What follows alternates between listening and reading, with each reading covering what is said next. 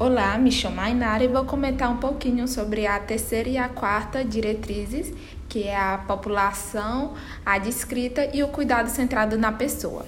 A população adscrita é, ela está relacionada em, com os, os especialistas que cuidam das pessoas em determinado local em que os profissionais eles irão estabelecer uma relação com os usuários. Exemplo disso é na hora de efetuar o cadastro nas UBSs.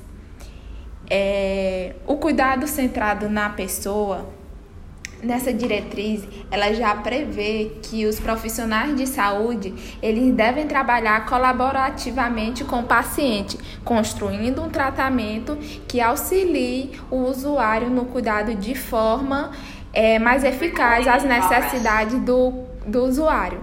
Por exemplo, dois indivíduos de diabetes do tipo 2 utiliza a mesma medicação, mas um deles não está surtindo o efeito de forma eficaz. E assim deve ser realizada uma adaptação no tratamento com outros medicamentos que seja mais eficaz para aquele indivíduo.